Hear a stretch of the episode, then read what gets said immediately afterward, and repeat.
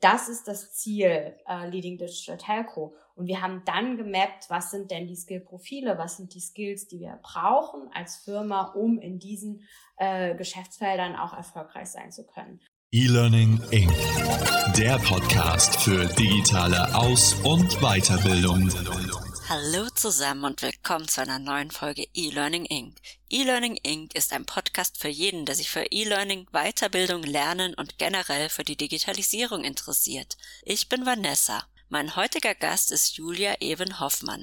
Sie ist Head of Learning and Development bei der Deutschen Telekom. Mit ihr spreche ich heute über das Thema Skill Management. Julia wird uns vorstellen, wie die Telekom Re- und Upskilling betreibt und anderen Unternehmen Impulse für ihr Skill-Management geben. Ich wünsche euch ganz viel Spaß beim Zuhören. Hallo Julia, sehr schön, dass du heute da bist. Danke dir für die Einladung, Vanessa. Freue mich. Du bist Head of Learning and Development bei der Deutschen Telekom. Welchen Stellenwert hat denn Lernen und Weiterentwicklung für dich persönlich? Gute Frage, einen sehr hohen, würde ich sagen. In all den Jobs, die ich in den letzten Jahren gemacht habe, war das Thema Lernen, äh, mein eigenes Skillset auch erweitern, immer mein Haupttreiber. Beispielsweise im letzten Jahr parallel on the Job äh, eine Coaching-Ausbildung gemacht. Gerade aktuell in, beschäftige ich mich sehr intensiv mit technologischen Themen. Also es begleitet mich in meinem Alltag. Was ist, sind denn deiner Meinung nach die größten Herausforderungen in deinem Job?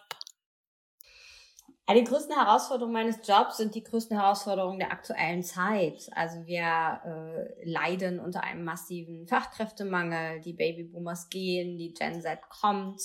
Äh, es ist herausfordernd für große Unternehmen, insbesondere Tech und digitale Talente äh, zu finden und dann auch zu halten im Unternehmen.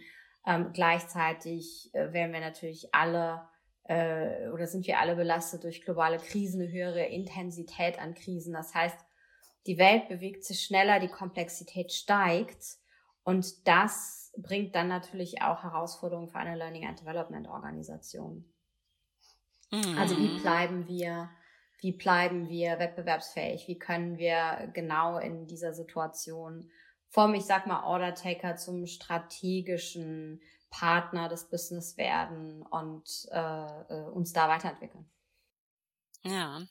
Du hast jetzt eben auch schon gesagt, du arbeitest ständig dran, dein Skillset zu erweitern. Welche Skills braucht man denn im Learning and Development, um die Herausforderungen, die du gerade angesprochen hast, zu meistern?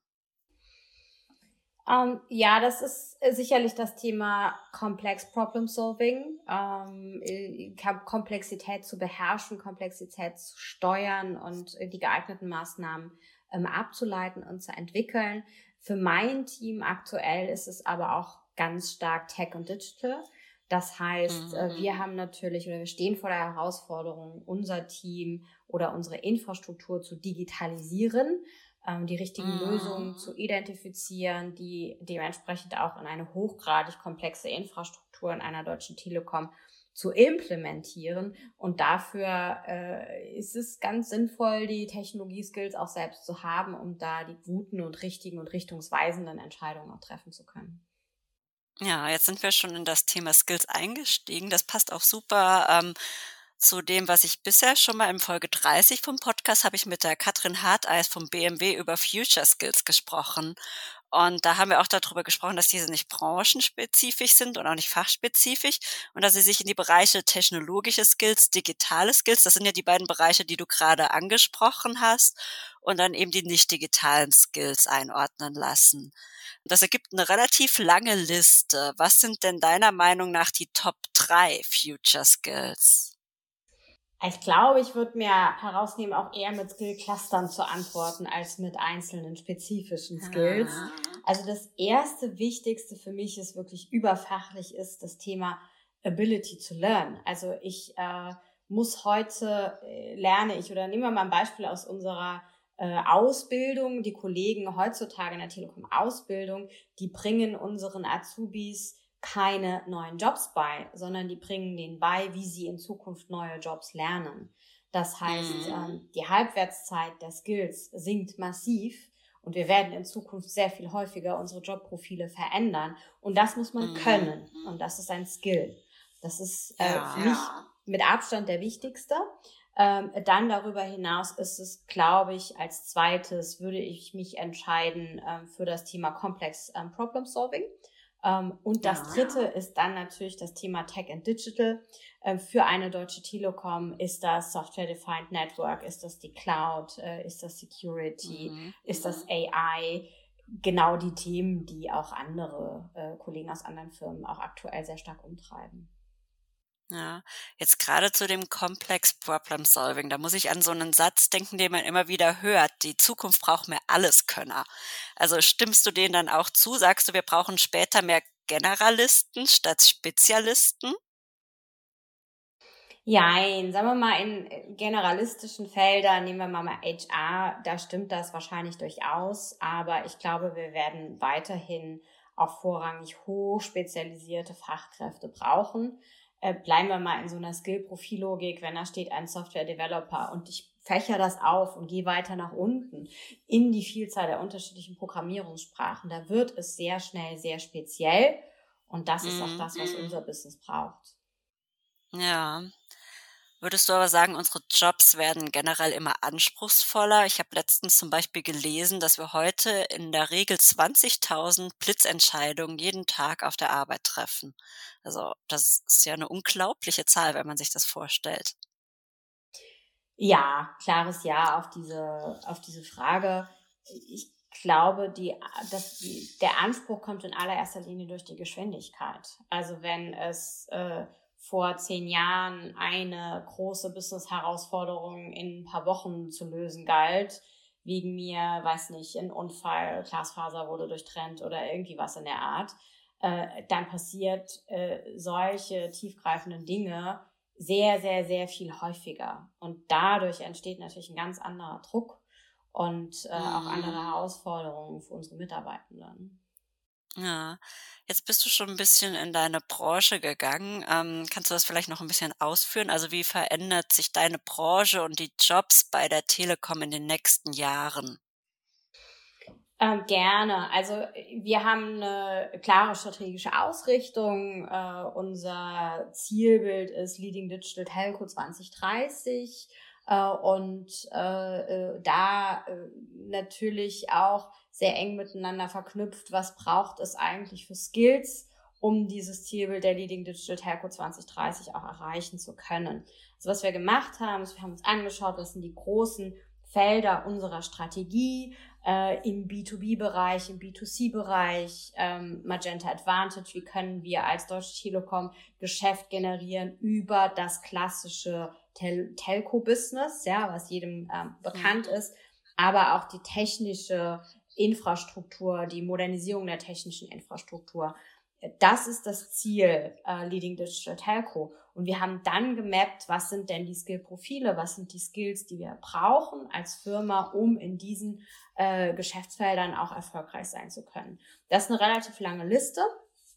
Und, mhm. äh, und dann kommt natürlich sehr schnell die Frage, wo bekommen wir die Skills her? Haben wir diese Skills ausreichend äh, im Unternehmen? Mhm. Und äh, wo bekommen wir sie her? Wiederum auch äh, schnell die Herausforderung, so einfach am Markt zu heiern, wie das vor ein paar Jahren äh, der Fall war, äh, funktioniert heute nicht mehr. Das heißt, es findet auch eine Refokussierung auf Re- und Upskilling statt und eine Neubewertung von Learning and Development äh, als strategischer Partner im Unternehmen. Das sind so die Themen, äh, die uns da aktuell umtreiben. Ja, jetzt hast du schon die Skill-Profile angesprochen und dass ihr geschaut habt, was habt ihr davon schon und was war das Ergebnis? Also wo hat die Telekom die größten Skill-Gaps? Wir haben die Skill Gaps äh, selbstverständlich, äh, aber nicht nur die Telekom, sondern alle anderen wahrscheinlich auch im Thema Tech und Digital.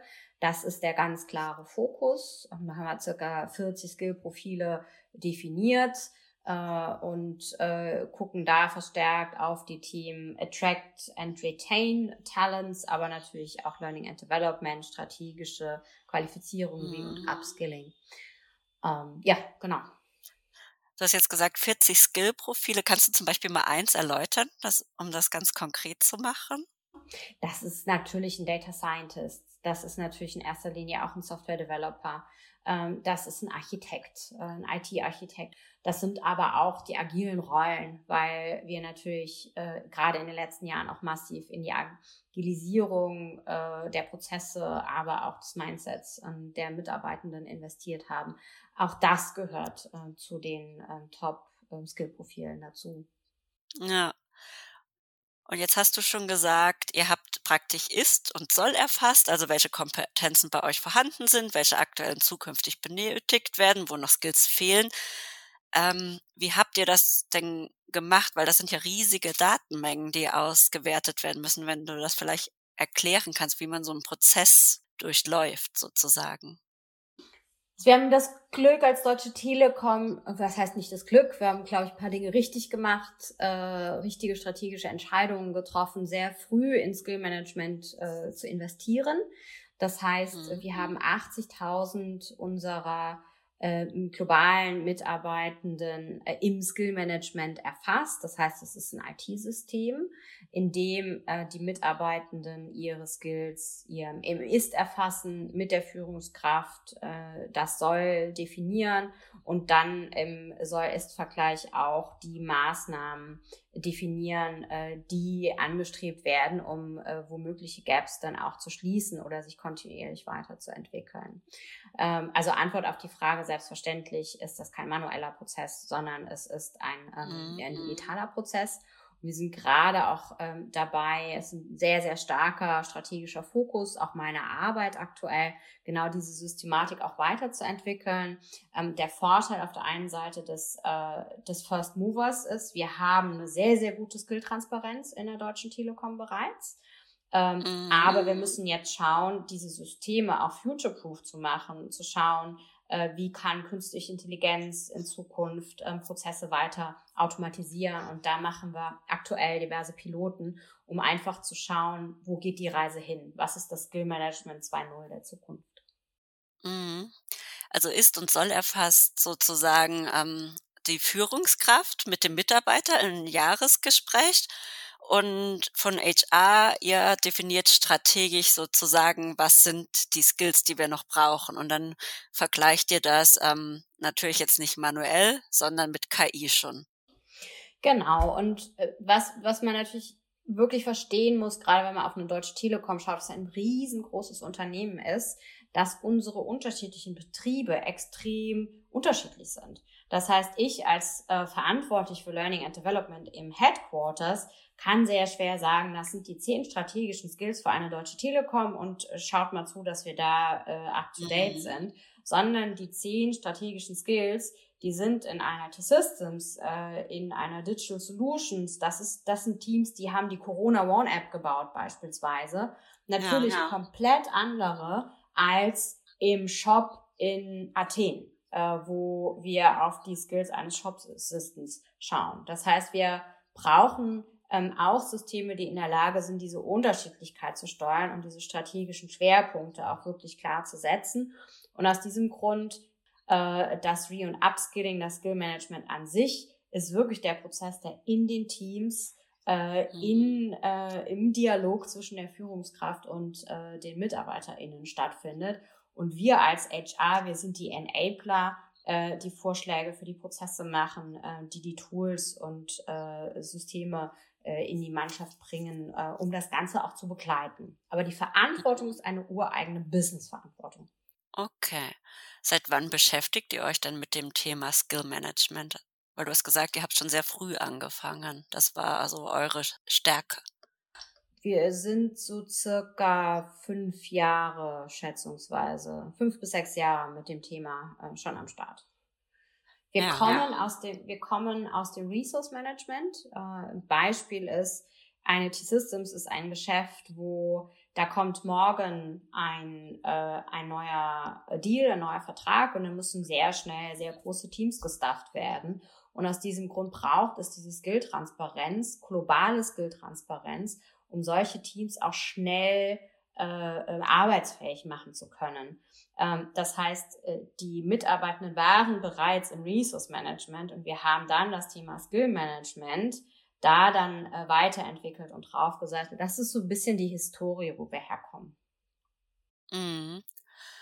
Jetzt hast du auch schon gesagt, wir haben massiven Fachkräftemangel. Man kann nicht einfach so am Markt ähm, neue Mitarbeiter recruiten. Du hast gesagt, ja, deswegen spielt Re- und Upskilling bei euch ein großes Thema. Deswegen würde ich auf die beiden Bereiche gern mit dir eingehen. Also Upskilling für alle Hörerinnen nochmals die Hörqualifizierung.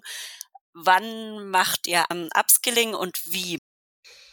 ja, wann machen wir Upskilling oder wann machen wir denn auch Reskilling, ähm, wenn es darum geht, äh, äh MitarbeiterInnen von einem Job in einen nächsten zu bringen?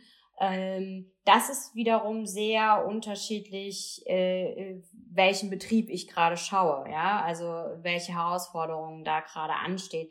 Ich mir die äh, Techniksparte der Deutschen Telekom anschaue, also die Kollegen, die sich um die interne IT-Infrastruktur ähm, kümmern, da beispielsweise war in den letzten Jahren ein super starker Fokus auf dem Thema Rescaling. Das heißt, äh, wirklich Tausende von KollegInnen äh, reskillt in ein neues Profil und äh, die auch in diesem neuen Job ankommen lassen. Und in diesem Bereich sind wir jetzt oder kommen allmählich in so eine Sättigung rein. Ja, also wir haben da große Mengen bewegt und jetzt äh, geht es eher darum, wirklich intensives Upskilling on the Job zu betreiben, um die Skills auch nochmal weiterzuentwickeln. Wenn ich sage, wir haben große Mengen bewegt, dann haben wir MitarbeiterInnen Monate aus dem Job genommen, um sie in Academies, in Bootcamps, in diversen unterschiedlichen Programmen auch wirklich intensiv umzuqualifizieren, damit sie in mhm. Zukunft eine neue Aufgabe machen können. Und dort angekommen muss es dann natürlich äh, upskilling.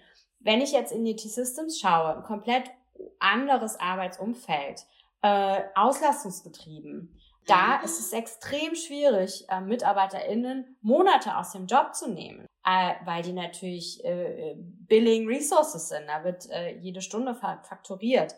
Da ist der Schwerpunkt generell sehr viel stärker auf dem Upskilling.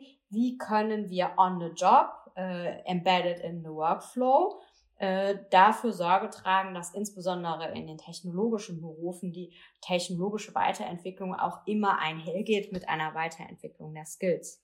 Der Vorteil aus der, aus der Zentrale jetzt, weil ich habe ja vor ein paar Jahren eben diesen ähm, Skill-Shift in einer T-Systems ähm, begleitet und ähm, habe jetzt eine ähnliche Verantwortung zentral für den ganzen Konzern dass wir da natürlich in einer vermittelnden Rolle unterwegs sind. Wir kennen die unterschiedlichen Maturity-Grade mhm. der unterschiedlichen Betriebe und haben die Möglichkeiten, Querverbindungen herzustellen, ähm, Best Practice Austausch zu fördern, voneinander zu lernen, mhm. ähm, damit das Rad nicht jedes Mal neu erfunden werden muss. Ja, also ihr beratet dann, dann zum Beispiel auch, könnt ihr die Mitarbeiter länger aus dem Job nehmen überhaupt, um wirklich ein intensives ähm, Reskilling zu machen oder werden die benötigt? Dann braucht man ja eher On-the-Job-Lösungen. Also das gibt das Business schon auch sehr stark vor, weil wie gesagt, entweder ist es ein auslastungsgetriebenes Business oder mhm. es ist, also je nachdem, was das Geschäftsmodell ist, Mhm. Es ist die Thematik der Repriorisierung äh, von Lernen. Äh, ist, dann ist das Tagesgeschäft dann doch wieder wichtig, etc. pp. Also was sind da Best Practices aus den unterschiedlichen Einheiten, ähm, äh, um einfach voneinander zu lernen? Was sind denn so Best Practices? Also du sagst ja jetzt zum Beispiel, ihr beschäftigt euch jetzt schon seit einigen Jahren. Welche Erfolge habt ihr denn seitdem schon erzielt? Also kannst du zum Beispiel so ein, zwei Projekte oder Maßnahmen teilen, wo du sagst, das lief besonders gut? Das ist jetzt was, das könnte ich jetzt meinem anderen Unternehmen, das noch nicht so weit ist, mitgeben? Ja, was heißt Erfolge, wenn ich jetzt mal auf die Zahlen schaue? Äh, wir haben circa 9000 Menschen intensiv äh, äh, Upskilling betrieben und auch äh, zum großen Teil in neue Positionen gebracht in den letzten Jahren. Also das ist einfach eine Menge, die da transportiert wird. Das vielleicht auch zum Thema Erfolg.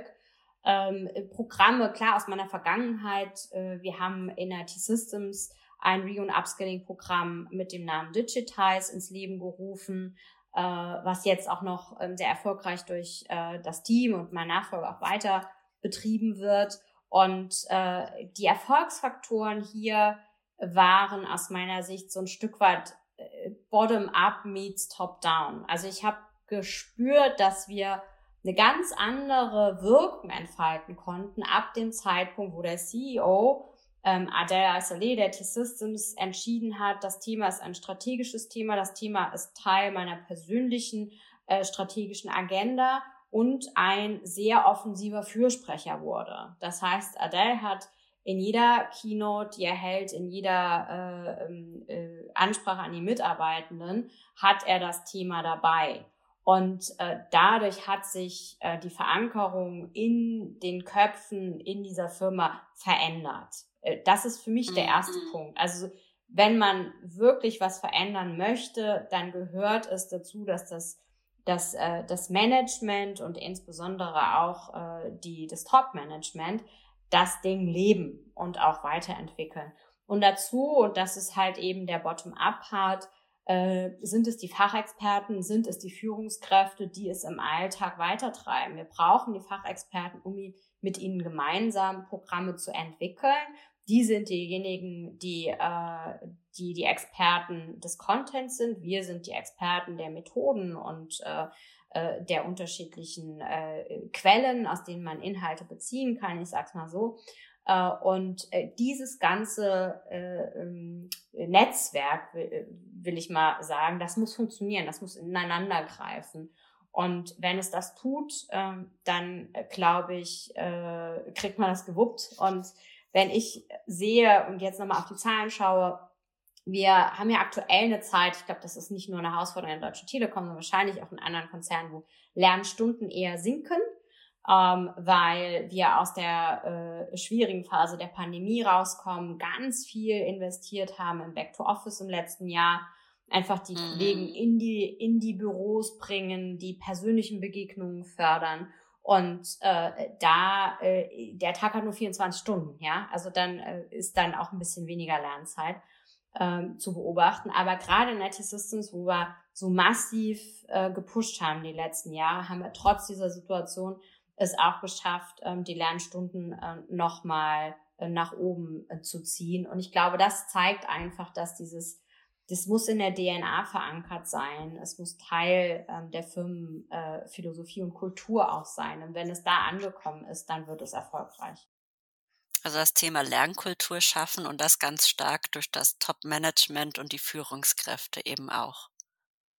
Absolut und durch die Inhalte. Ich bin kein Fan davon, der sagt, wir lass uns mal eine Lernkultur schaffen und dann wird das schon, sondern eher, äh, wir haben die Programme, wir haben äh, die Führungskräfte, die sie treiben, wir haben die Systeme unten drunter, Infrastruktur verändert und daraus resultiert eine neue Lernkultur, die das Thema dann auch nochmal befeuert und äh, accelerieren wird.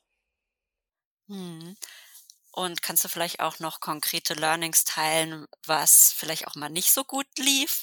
Ähm, die größte mhm. Herausforderung ist insbesondere in einem äh, Utilization-driven Business ist es äh, dieser tägliche Kampf Lernzeit ähm, versus Arbeitszeit. Mhm.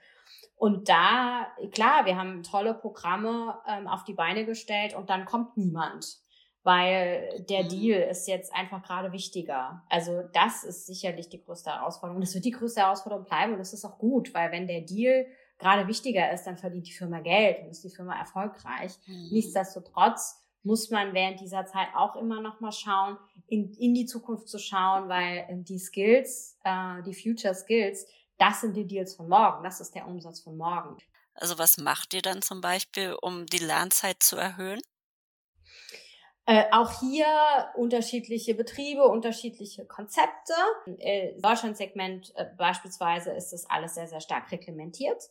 Ähm, da gibt es klar, ganz klare Ansagen. Das sind äh, drei bis vier Tage im Jahr, äh, die äh, dann auch gelernt werden. Und da ist das Thema Lernen ja auch Teil des Businesses, weil wenn das neue iPhone zu Weihnachten kommt, dann ist sonnenklar, muss die Mannschaft in den äh, Wochen davor äh, geschult werden, damit sie in der Lage sind, dieses neue Produkt auch entsprechend gut zu verkaufen.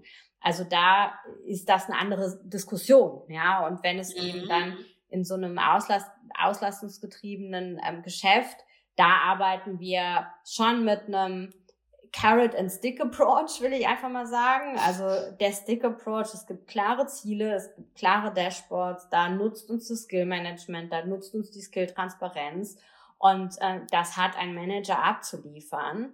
Und mhm. äh, der Carrot Approach ist natürlich, muss ich dafür Sorge tragen, dass die Programme attraktiv sind, dass sie ordentlich positioniert sind, dass die leicht konsumierbar sind.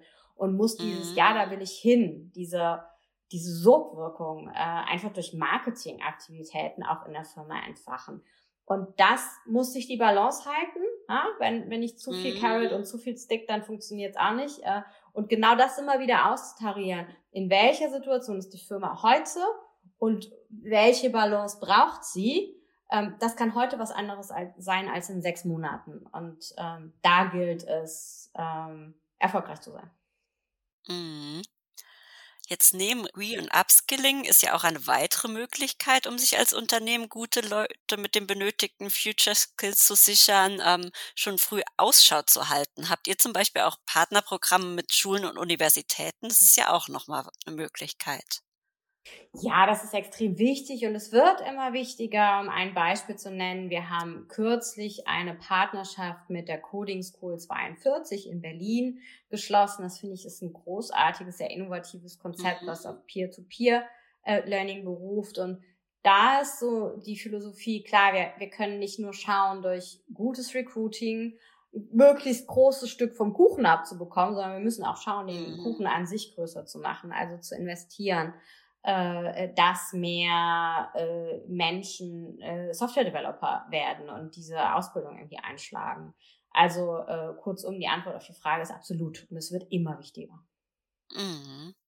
Und was kommt bei euch als nächstes? Du hast jetzt schon gesagt, das Ziel ist digitale Telekom 2030. Also der Schwerpunkt in, in unserer Arbeit ist auf jeden Fall das Thema Skill Management, das auf das nächste Level zu bringen und da laufen aktuell die Piloten, um zu schauen, äh, wie können wir das durch eine künstliche Intelligenz besser automatisieren äh, und vor allem den Mehrwert äh, für unsere MitarbeiterInnen auch massiv zu erhöhen. Das ist das große Schwerpunktthema Nummer eins. Mhm. Schwerpunkt Nummer, Thema Nummer zwei ist klar in der strategischen Weiterentwicklung zu schauen, das, was ich eingangs als große Herausforderung der Zeit benannt habe, die Systeme, das Ökosystem weiterzuentwickeln, um da einfach mhm. äh, immer als strategischer Partner auch bereitstehen zu können.